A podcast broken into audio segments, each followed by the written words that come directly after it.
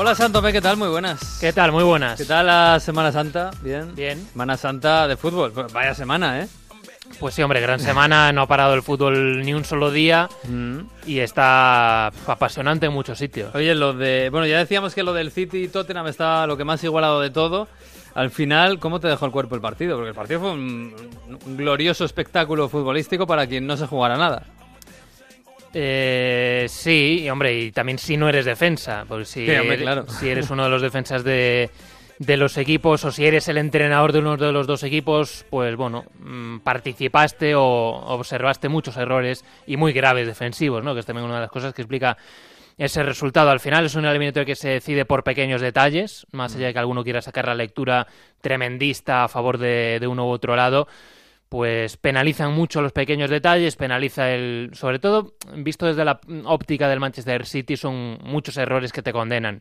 Aparte de la, de la cuestión arbitral, que yo creo que son dos jugadas en las que más allá de la polémica, Mm. creo que podemos más o menos convenir que lo de Llorente puede ser gol y es más o menos claro el fuera de juego en el gol del, de lo que hubiese sido el 5-3, Mm. pero fallas un gol en la ida, Agüero minuto 10, El Laporte, penalti. Laporte come- eh, comete dos, eh, dos errores muy importantes en la entrega en los primeros minutos de, de ese partido de vuelta y eso te condena, porque luego si analizas, es verdad que en la ida para mí el Manchester City pues tuvo también un error de planteamiento, de ser muy, muy conservador, el propio Bernardo Silva lo decía esta semana en una entrevista en El País, pero en la vuelta yo creo que es un partido en el que sí se aprecia la diferencia de nivel que hay entre los dos equipos, que el Manchester City es mejor equipo que el Tottenham, que el Manchester City al 100% de sus posibilidades y de su fútbol es mejor equipo que el Tottenham. Eh, a mí me sigue extrañando mucho y la suplencia de De Bruyne en el primer partido, en la ida. ¿Y de Sané?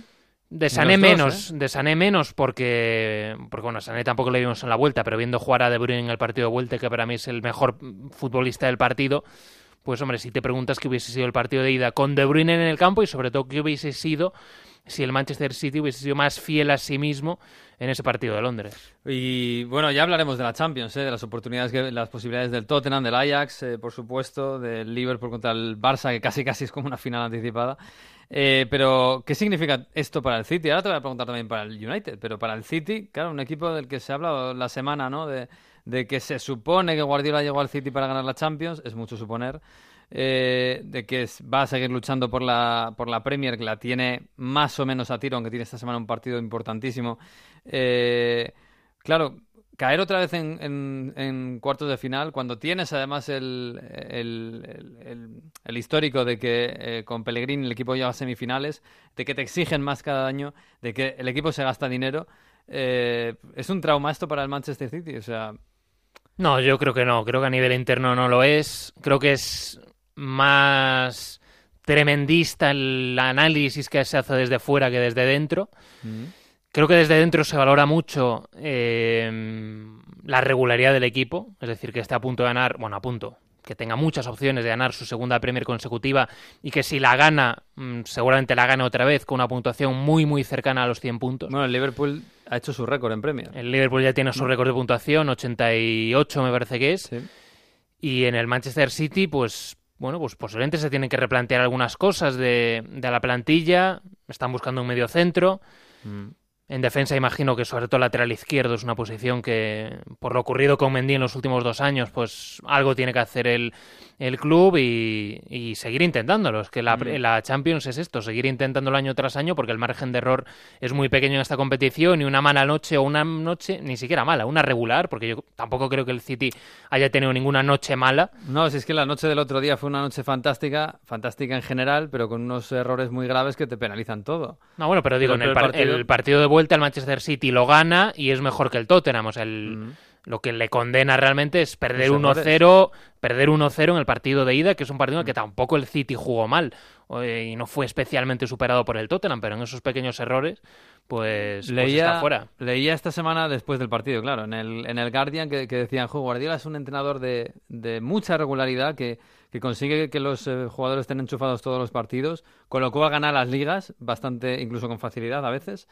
Pero claro, llegan momentos puntuales en los que falla y esto le está pasando desde que dejó el Barça. Claro, yo no sé si es muy cruel juzgar a Guardiola por la Champions desde que dejó el Barça, donde ganó eh, dos Champions, ¿no? Creo que fue.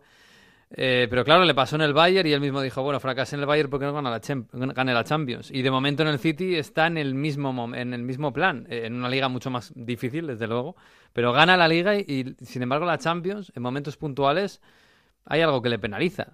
Yo no sé si es falta de calidad, porque tiene menos calidad que, bueno, que el Tottenham no, ¿no? Pero que sí que el Madrid, que el Barça, eh, quizá que la Juve, ¿no? Sí, pero al Manchester City le han eliminado tres equipos en tres eliminatorias en las que la mejor plantilla la tenía el Manchester City. Hmm. Manchester City tenía mejor plantilla que el Mónaco, mejor que el Liverpool y mejor que el Tottenham. Yo creo que hay que ponerlo en perspectiva, insisto en ello. Hmm. Eh, Ferguson dirigió el United casi 30 años. ¿Cuántas Champions ganó? Ganó dos, creo que fueron. Ganó dos. Y la Premier la ganaba casi cada año. Y nadie dice, jo, qué malo era Ferguson porque en 26 años solo ganó dos Champions. y además creo que estuvo siete o nueve años sin ganar antes de empezar a ganar. O sea que... Pero es verdad que eran otros tiempos. Ahora eran otros tiempos, pero... no se le va a permitir eso. Bueno, no se le va a permitir eso, pero... Insisto, la, la, Champions, Mourinho estuvo tres años en el Madrid con una plantilla increíble y estaba permanentemente entre los cuatro mejores de Europa y no ganó ninguna de las tres. Y, no la ganó realmente por pequeños detalles, por un penalti que no entra, por una eliminatoria en la que contra el Bayern, mm, bueno, pues te quedas fuera. O sea, la Champions, yo insisto, me parece que... Sí, sí, que también hay que poner en perspectiva a la gente que la Champions no la gana. Otra cosa es que ganarla eh, y que lo que ha hecho el Madrid estos años es casi un milagro. Evidentemente, y otra cosa es que para el Manchester City tres años seguidos sin pasar de cuartos, de hecho el primero ni siquiera pasando octavos, pero bueno, tres años de Guardiola en los que ninguno llega a semifinales, eso está por debajo del objetivo del club, por mm. supuesto. Pero mm, eso de que por caer en cuartos de final es un desastre todo, no, no, lo comparto. No, no, lo veremos. Vamos a ver porque evidentemente Guardiola va a seguir y el proyecto va a seguir y vamos a ver qué pasa con la Premier, pero una vez consolidada la Liga Nacional, que allí es muy, muy, muy importante, eh, irán a por la Champions, lógicamente. Fíjate el Paris Saint Germain, eh, cómo está después de tantos años también invirtiendo tanto. Oye, y el United, porque claro, el United, es que yo no sé cómo explicar esto de Solskjaer, ¿no? Que llega, gana 10 partidos seguidos, parece que el equipo es un equipazo. Y ahora creo que lleva seis, seis derrotas en ocho partidos y el, equipo parece que, ha vuelto a los malos niveles de, de Mourinho. Incluso se habla de que puede no empezar la temporada ahora que acaba de, de firmar por tres años, ¿no? No sé si es un problema futbolístico, no sé si, Solskjaer empezó con un tipo de fútbol y ha ido hacia otro tipo de fútbol, ¿no? Más conservador y eso le está penalizando. No, no, no, no, para mí no. A ver, eh, para mí una cuestión clave que es el calendario del United. ¿Mm? El United, ¿por qué ganó tantos partidos seguidos? A finales de diciembre y en enero. Sí, claro, tenía un calendario mucho más fácil. Es que el único rival de la parte alta a la que le ganó, o contra el que tuvo que jugar el United en ese tramo, fue el Tottenham, que es un partido que el United gana 0-1, casi de casualidad, con 12 mm. paradas de DG en la segunda parte. Eh, y el resto son, pues, victorias sí, que el equipo jugaba bien y metía muchos goles contra el Newcastle, contra el Bournemouth, contra el Fulham. Pero cuando se ha tenido que enfrentar a rivales fuertes, pues... Sí, pero este domingo 4-0 en Goodison Park. ¿eh? Sí, sí, es una derrota muy dura, pero cuando se ha enfrentado a rivales fuertes, en cuartos de final de la Copa le deja fuera el Wolverhampton, eh, contra el PSG, pues hay un milagro y tres errores gravísimos del PSG que le dan la oportunidad de seguir en la competición europea, pero luego el Barça les pasa por encima y en la Premier se está viendo. ¿Que ahora este, esta semana pueden ganar al City y ganar al Chelsea? Pues pueden, porque juegan en casa, porque es una plantilla buena, es una plantilla que se está jugando mucho, pero las carencias que tiene son las mismas que tenía con Mourinho y las que ha tenido durante los cuatro meses de, de Solskjaer. El nivel del equipo en la línea defensiva deja mucho que desear y de medio campo hacia adelante hay futbolistas que estaban fuera de forma. Ha tenido también el tema de las lesiones que le ha afectado en estas semanas, con Matic, con Ander, que han sido bajas importantes. Pogba ha bajado mucho en el último mes. Eh. Pogba el último mes está muy mal. Y con todo eso, pues te encuentras que la Champions la tienes muy difícil y que necesitas ganar posiblemente los dos partidos de esta semana, al menos uno. La montaña rusa del Manchester United. Vamos a ver este, esta semana porque ese partido contra el City es clave para la Premier para Liverpool y para el City, pero también para el United, para la Champions. Bueno, eh, y los campeones. Esta semana por fin tenemos campeones, aunque lo llevaban intentando bastante tiempo. Eh, la Juve en Italia, no sé si tienes algo que decir. A mí, yo me quedo con, con la imagen de casi de frialdad, ¿no? Claro, después del batacazo, o batacazo, el, golpe duro en la Champions, llegas en casa y, celebras la octava liga consecutiva y casi es, bueno, como deberes hechos y ya está. Sí, deberes hechos. Eh, hay que valorarlo, pero que es verdad que se queda un poco frío todo. Sí, para ellos sobre todo la semana en la que... A ver, por dos cosas. Primero, la semana en la que llega, que es muy dura la eliminación en la Champions y completamente inesperada para la gente del club. Y también porque eran muchas jornadas y muchas semanas sabiendo que iban a ganar la liga. No es lo mismo esto que eh, yo recuerdo hace, creo que fue la temporada 15-16, que fue una fiesta tremenda porque es un partido que ganan, aunque faltaban varias jornadas, pero estaba más o menos el Nápoles apretando y el partido que el que ganan en Florencia un domingo por la noche. Y bueno, pues sí era un contexto para que, la, para que el triunfo que te da la liga lo celebres con mucha más efusividad. Ahora es distinto.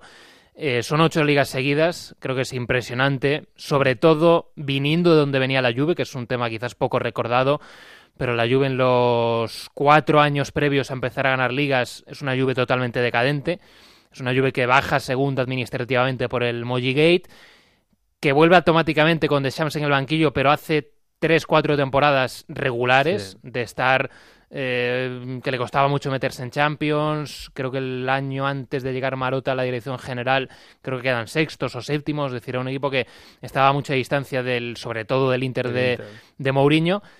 Y a partir de armar un buen proyecto, con mucha cabeza, con una dirección deportiva nueva, con, con, Marota en la dirección general, hasta que se fue el pasado otoño, con Paratici, que venían los dos de la Sandoria, con el fichaje de Conte, que es, que es fundamental para iniciar este ciclo ganador, y luego, pues, sabiendo eh, transformarse permanentemente, ¿no? Con cinco años de alegría y triunfadores y con esos cambios, que, el último y el más importante, por supuesto, es la llegada de Cristiano, que no les ha dado para ganar la Champions esta temporada, pero estoy seguro de que lo van a seguir intentándolo y creo que van a tener opciones muy grandes de ganarla. Sí, hombre, porque además es la obsesión, lógicamente, lo ganas todo en, la Liga, pues eh, tienen que mirar a la Champions y van a seguir haciendo. Bueno, del París algo que decir, el París que también llevan cuatro semanas ya intentando. Estaba se ha demorado demasiado y ha sido un mes de, mes de abril feo por todo lo que ha pasado, por las derrotas, por incluso por algunas declaraciones, ¿no? Lo que ha dicho Tuchel, mm. la sanción, entre comillas, a Mbappé el otro día por, por decir que el equipo no tuvo carácter en, en la derrota en Lille. Y lo que casi, a ver, no matemáticamente, pero casi se resuelve este fin de semana es la Liga Rusa. Ah, sí, es verdad, el Zenit. Eh, Más 8 contra el Krasnodar, en un partido que en Rusia se está debatiendo si ha sido el mejor partido de la historia de la Liga Rusa. ¿En serio? El Krasnodar 2, Zenit 3. Pues yo me quedé en ver los goles, tendré que verlo. Yo lo estuve viendo y la verdad es que fue un partido tremendo con muchísimas ocasiones para el Zenit. Golazo de Rakitsky en la segunda parte para el 1-2. Eh, el Krasnodar, que para segundo, necesitaba sí o sí ganarle al Zenit para seguir teniendo alguna opción de, ganar la liga. En el minuto 90 empata Pereira, el uruguayo, un golazo bueno, mm. por la escuadra desde la frontal, 2-2. Y en el 95 marca Chiuba de cabeza en un córner, el 2-3, que casi le da la liga al Zenit, o al menos se le acerca mucho porque le saca 8 puntos al segundo, quedan 6 jornadas. Así que desde aquí nuestra felicitación para su director deportivo, que es español, que es Javier Rivalta, que ha hecho un trabajo magnífico allí y que está a punto de celebrar la liga. Pues sí, felicidades al Zenit y a, todo el Bueno, y felicidades también al, al PAO, que en Grecia, fíjate, 34 años hacía y están Crespo, está Cañas, también hay españoles. Felicidades al Paris Saint Germain y a todos y a los que vengan. Eh, por cierto, este, empieza la Final Four de la Youth League esta semana, ¿no? El viernes en Unión. Sí, me dijiste que el Barça favorito. Sí, el Barça favorito, aunque creo que no llega el Aix Moriba para este mm. para la Final Four, ¿no? Que sigue de baja por lesión, creo que no se ha recuperado. Creo que sí. Eh, para mí es favorito en la, en la semifinal contra el Chelsea y creo que lo sería también una hipotética final tanto contra el Oporto como el Hoffenheim. Bueno, pues me lo apunto. Oye, mañana, día del libro, ya sabes que nos gusta mucho hablar de libros y cosas que tengan que ver con el fútbol. Eh, déjame una recomendación, anda. 11 ciudades. 11 ciudades. De Axel Torres. Axel Torres, grande Axel Torres. Muy buen libro, de los que más he disfrutado leyéndolo. Sí, señor. Viajes y fútbol, si es que... Si es que más viajes que fútbol, de hecho. Sí, sí, sí, sí. Pues un saludo, Axel Torres. Un abrazo. Un abrazo, Miguel, chao. Hostia, pues no he visto el del Ceni, del goles solo.